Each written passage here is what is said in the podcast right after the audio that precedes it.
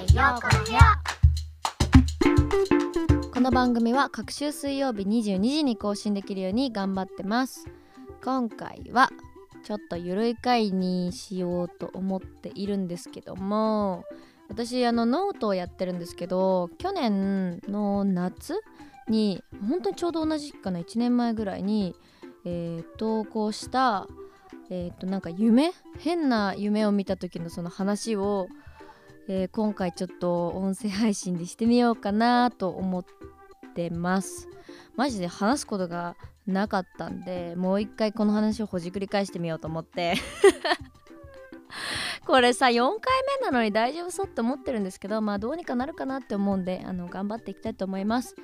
えー、私なんかねよくね変な夢を見るんですよ。でそのまあどこら辺が変かっていうとやけになんかこう設定が細かい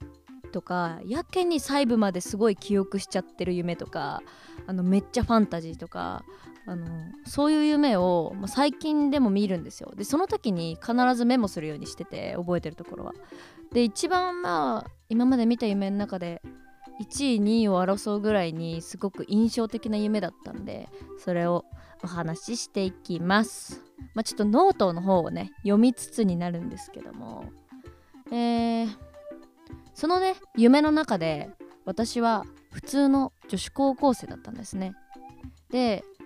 なんかこういじめられてるとか家庭環境が悪いとかっていうわけじゃなかったんですけどなんとなくなんか嫌な気持ちなんか憂鬱な気持ちで過ごしてたんですねで特にこう一緒にお弁当を食べる友達とか一緒に帰る友達楽しく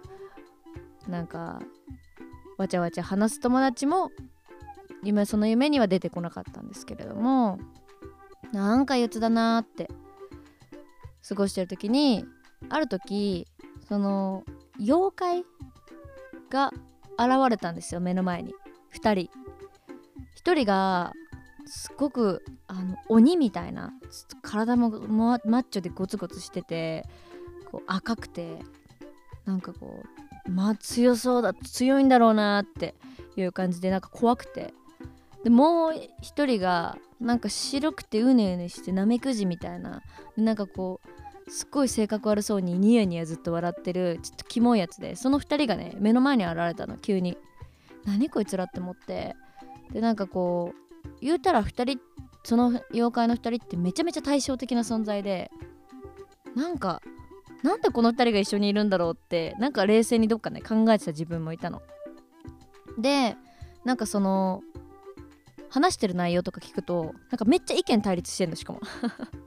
いやこれは俺はこうだけどねみたいな。何言ってんのみたいな感じで。そうこんな話し方ではなかったんだけど対立してたの。そう。でいやほんと不思議な組み合わせだなって思ってたんだけどその2人が急に私に「お前妖怪にならない?」みたいな。言われそう言ってきたの。で「妖怪?」みたいな。どういうこと？みたいな。私が妖怪になるってどういうこと？ってなって。てかなんでこの妖怪みたいな2人が私に話しかけてきてるんだろう？みたいな。どういう世界観？ってなりながら戸惑ってたんだけどでもなんか人間としてのこう女子高生としてのこの人生学校もなんか普通のなんかあんまり楽しくないし人生全体もなんかこうやる気ないし憂鬱だし最悪だなって思ってたから妖怪になれば何か変わるのかなとかそういう期待もちょっと一瞬ねやっぱ抱いちゃったわけ。でもさなんかこう何て言うんだろうな。前向きなね返事はパッてできればよかったんだけどね。やっぱなんか人間への未練みたいなの捨てきれなかったわけ。こう私結構普段もそうなんだけどいいなって思いながらなぜかちょっといろんな他のこと考えちゃって立ち止まっちゃうみたいなことは普段から多いんだけどなんかうじうじしてたの。そしたらなんかその状況にすごいしびれを切らした赤いゴツゴツのやつが急に目の前にバンって迫ってきて思いっきし私のねお腹をグワッてえぐられたの。痛かった。夢なんだけど痛かったの。すごい。でなんかうわーみたいな。なんかこうお腹がすごい熱いみたいな。うわー痛いなってうわーってこううーってうずくまってたら 急に赤いやつがあのこれはあの人間に人間を妖怪にするこう細胞だみたいな。妖怪細胞だみたいな。それこれをおお前のお腹の中に突っ込んだからみたいな。お前はこれから妖怪になるみたいな。でなんかこう人間を妖怪にするのはマジで簡単。これだけやればよくて体内にこうなりたいタイプの、まあ、妖怪細胞がこう売ってんのか分かんないあるらしくてそれをマジ突っ込むだけみたいな。そうなんだみたいな。でも私こっちでさマジえぐられてさ急にお腹。別にいいよなるよって言ってないのにまだ。うーってなってさ苦しんでるのにずっと喋ってんのそれを。なんだら何こいつらとか思って。でまあなんかそういうシステムがある中で私はそれをやられてでまあ一応一種類の妖怪だけみたいな。なんかそのいろんなタイプを掛け持ち？掛け持ちっていうの掛け合わせることもできるらしいんだけど一旦一種類にしてもらってみたいな。私そのまま動けなくなってうずくまってなんかこう記憶がそこで一回パタってなんか途切れたの。記憶っていうか意識だね。で次に目を覚ますとなんと私はね男子高校生になってたの。不思議でしょ？しかも超ナチュラルに。でその学校生活でも別に「えなんで急に男の子になってんの?」とか言われることもないの。すっごいナチュラルに自分は馴染んでて日常生活に。でそれと同時になんかこう、うん、自分は人間じゃないなっても感じたのよ。なんか男子高校生の姿人間界でしてるんだけどみたいな私は妖怪なんだなって思っててでそのちょっと妖怪の絵もねあるんで私が妖怪になった時の絵もあのノートに 貼ってあるんであの私の記事貼っとくんでその時の。ぜひ見てください。そう。であの男子高校生兼妖怪として人間界に溶け込むっていう生活がそこから始まったの。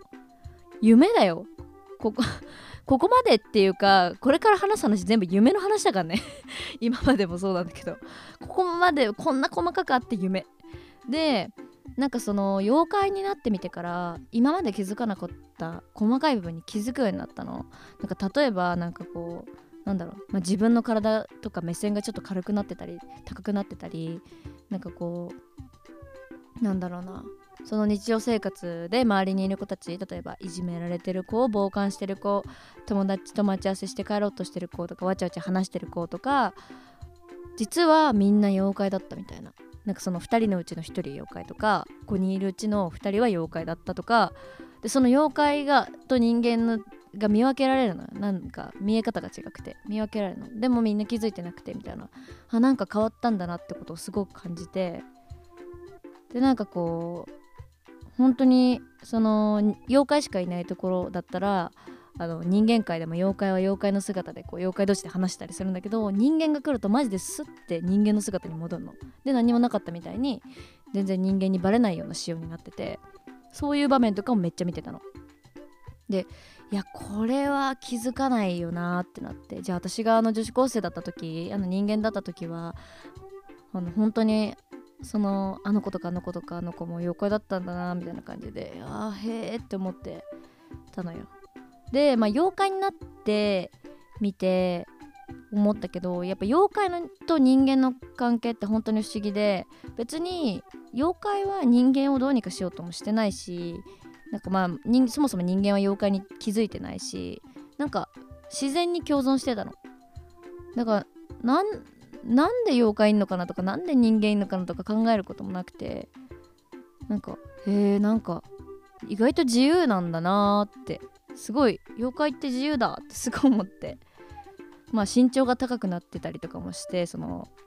男子高校生兼業界になってから いや待ってこれ何の話なんだけどそう身長が高くなってすごい視界が広くなって体も軽くて心もなんか脳みそもすっきりしてるっていう気持ちだったんだけどなんか心もすっごい落ち着いてて前は憂鬱とか感じてたのにそれすらもなくなったの。すんみたいな。